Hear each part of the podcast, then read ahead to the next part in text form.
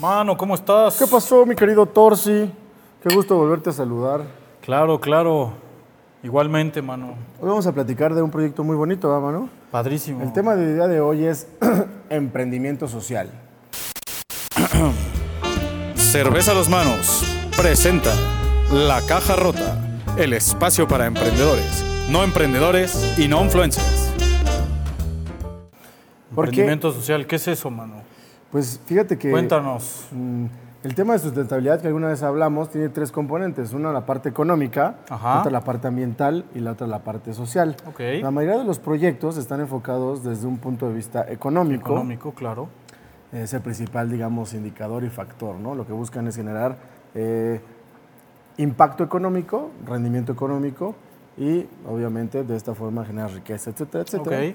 Este, otros cuantos, la gente ya empieza a prestar atención a los que, se- a los que generan impacto ambiental, pero muy pocos están enfocados solamente a la parte del impacto social, ¿no? Es decir, eh, beneficiar a la sociedad a través de un esquema redituable para todos. Es correcto. O sea, aparte de generar riqueza económica, lo que haces es generar impactos positivos dentro de la sociedad.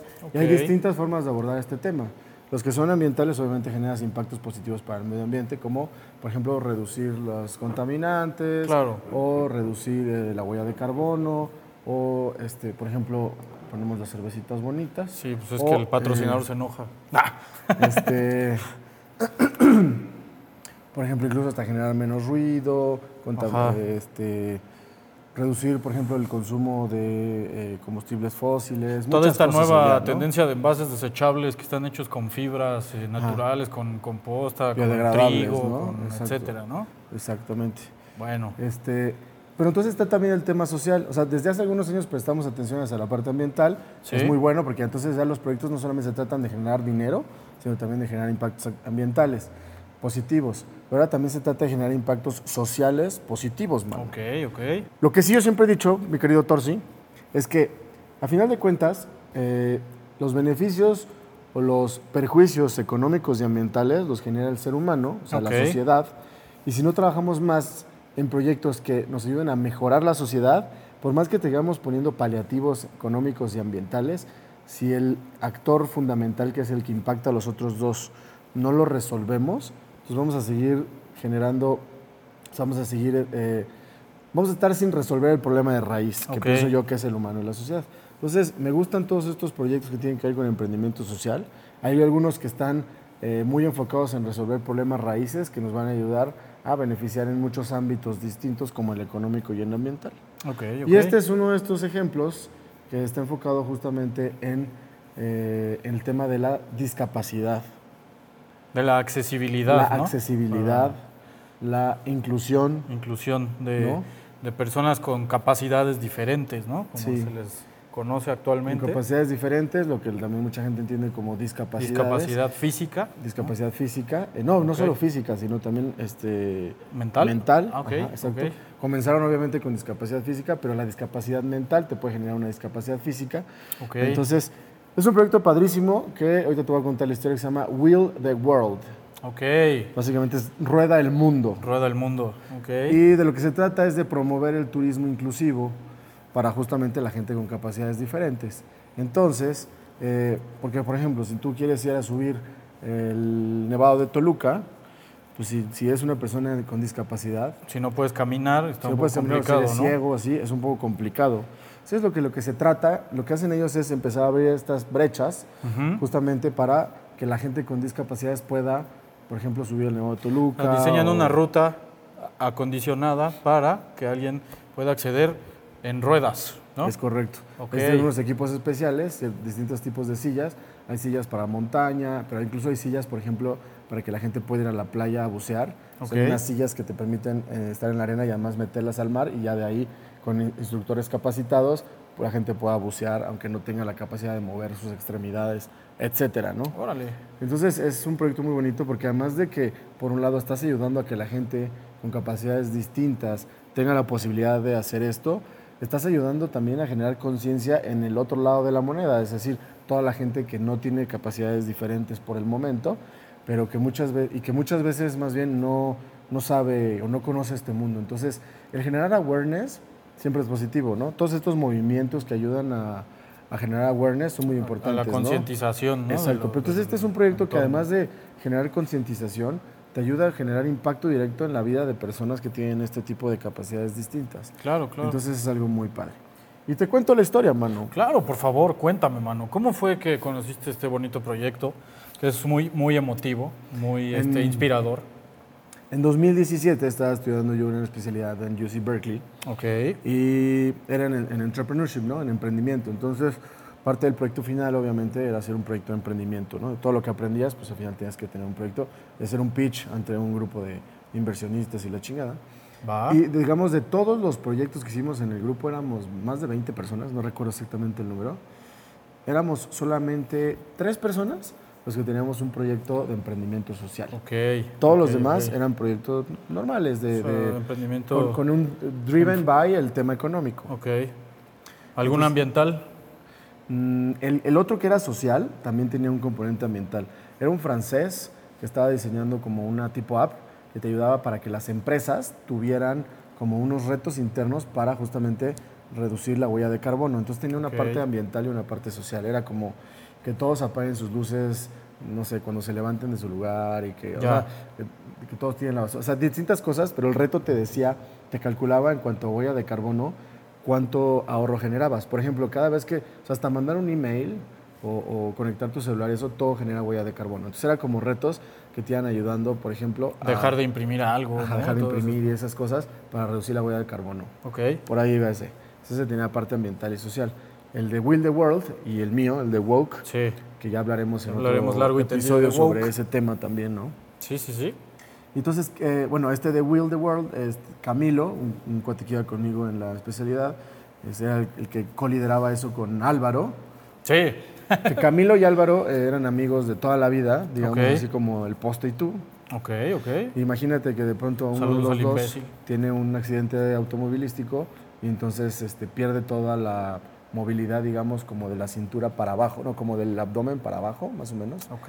Los brazos quedan un poco afectados, o sea, digamos, los dedos los puede seguir moviendo así, pero no tiene la sensibilidad de como para usar los dedos bien, mueve los, los dedos así y eso. Wow, qué Y, fuerte. eh, entonces, este, Camilo hace el viaje a Torres del Paine, en Chile, que es un trekking, este, un hiking, hiking, trekking, este, y, y como de un como medio de retiro, él solito lo hace solo, solito lo hace solo. O sea, él se va Sí, solito sí, a sí, hacerlo.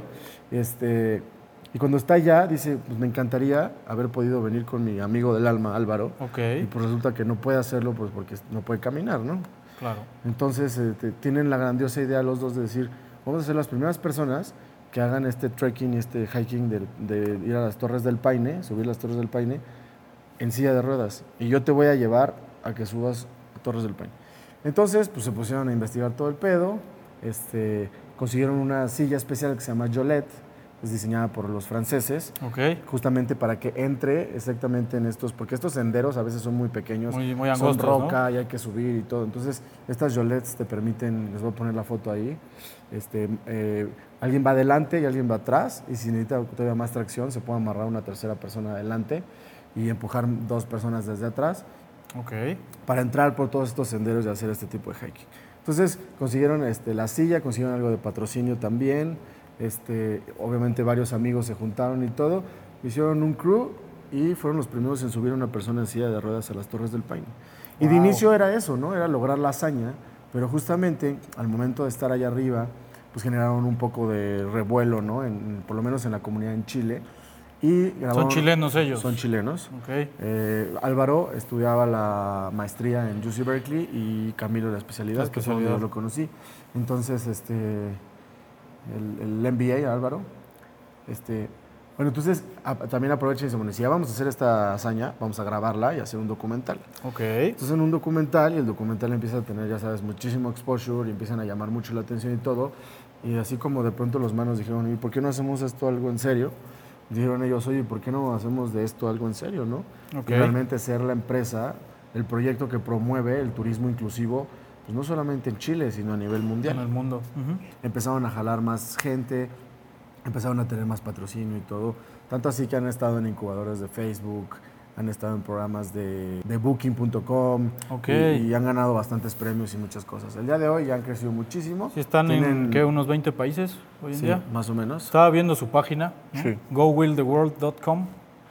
Este, tienen paseos a Brasil, Chile, Argentina, este, Vietnam, estaba viendo. Sí. Eh, o sea, Sí, han crecido bastante, ¿no? ¿En qué? ¿Tres años?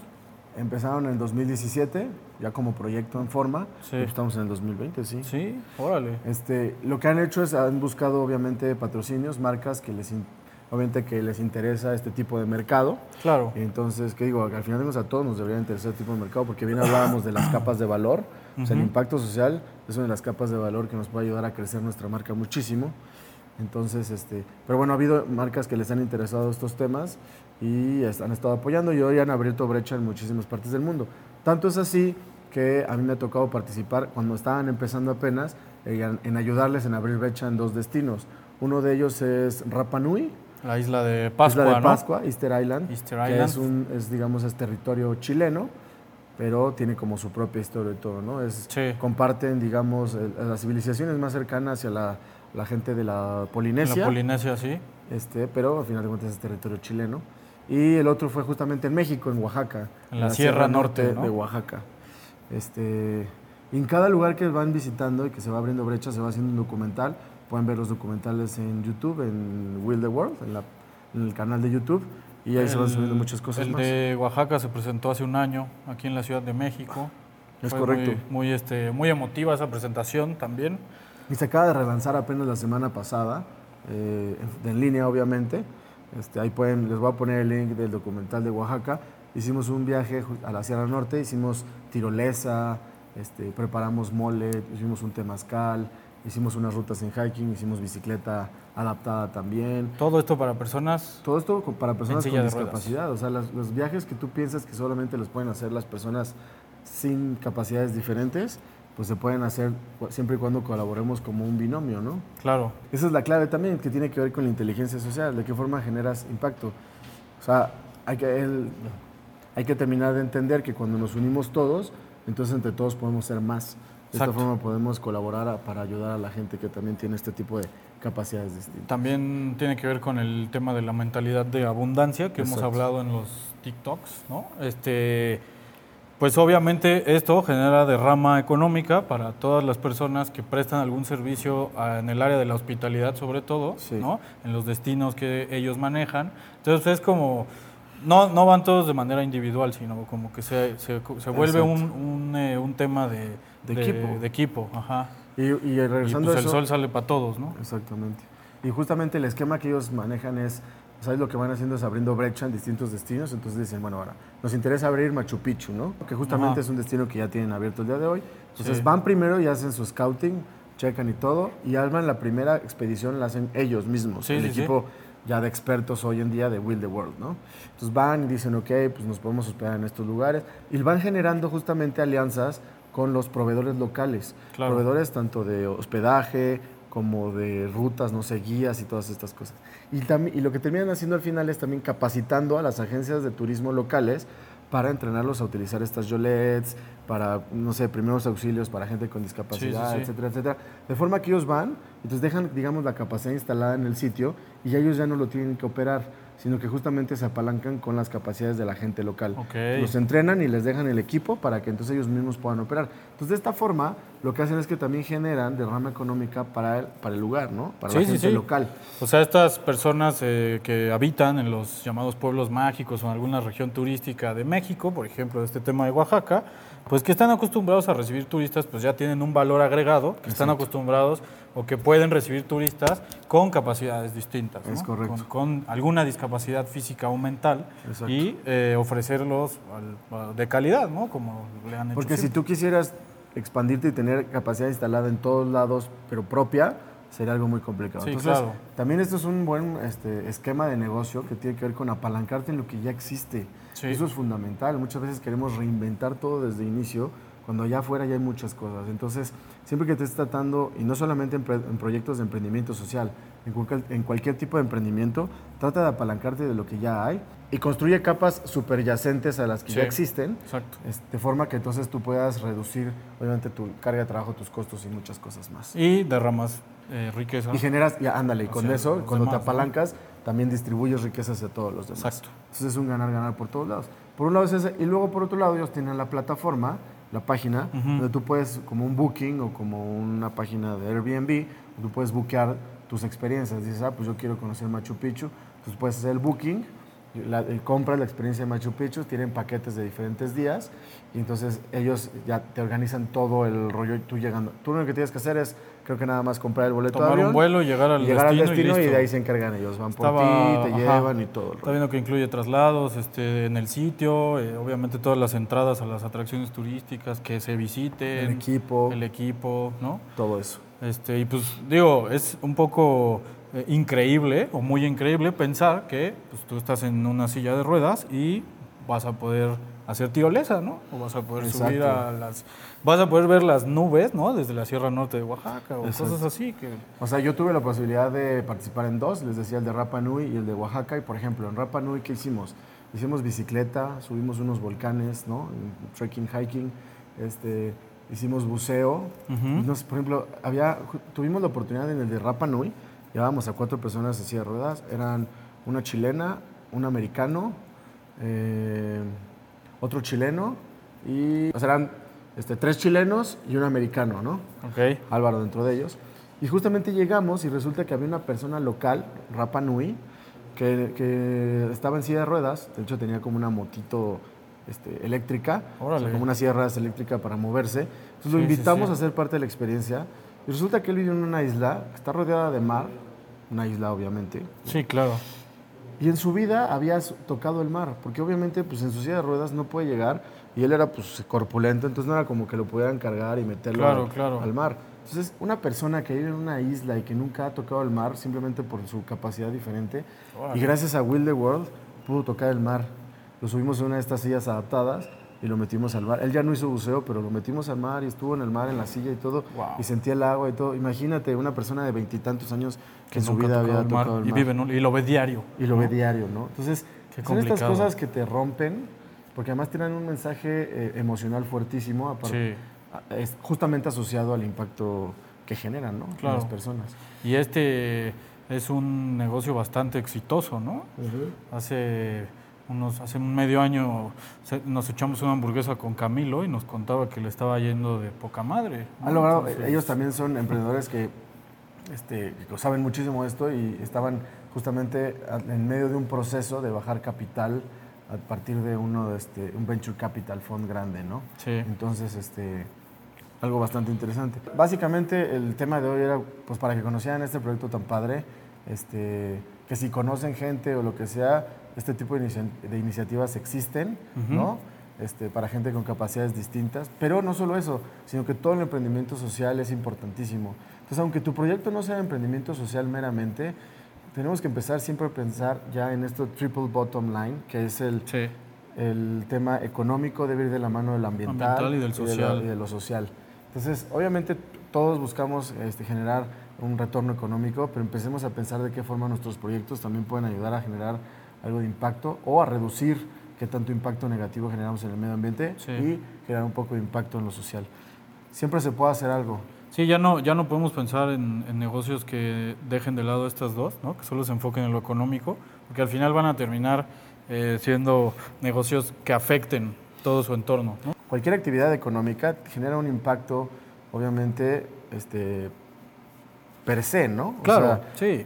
Estás utilizando recursos Empleos, económicos. este- No, pero digamos como negativos. O sea, Ah, estás ya, utilizando sí, sí, sí, sí, recursos sí, sí, o naturales o lo que sea. Entonces hay que ver de qué forma también podemos retribuirle un poco a lo mucho que nos da ¿no? nuestro planeta y la naturaleza y todo este rollo. Ok.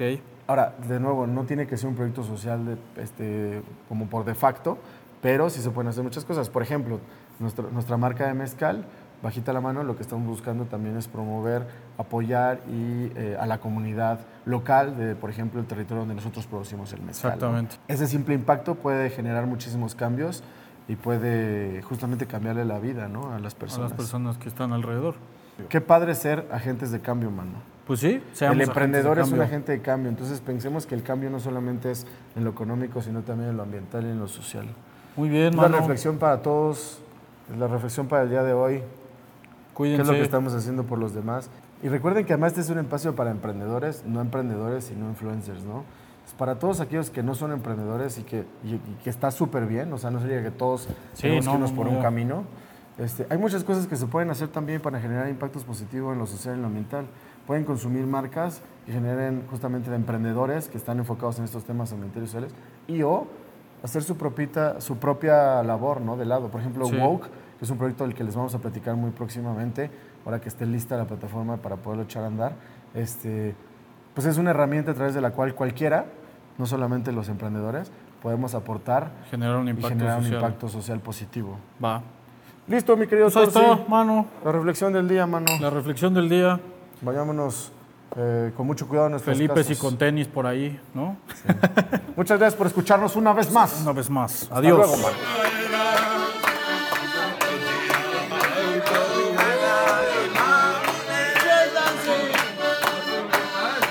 Es un día como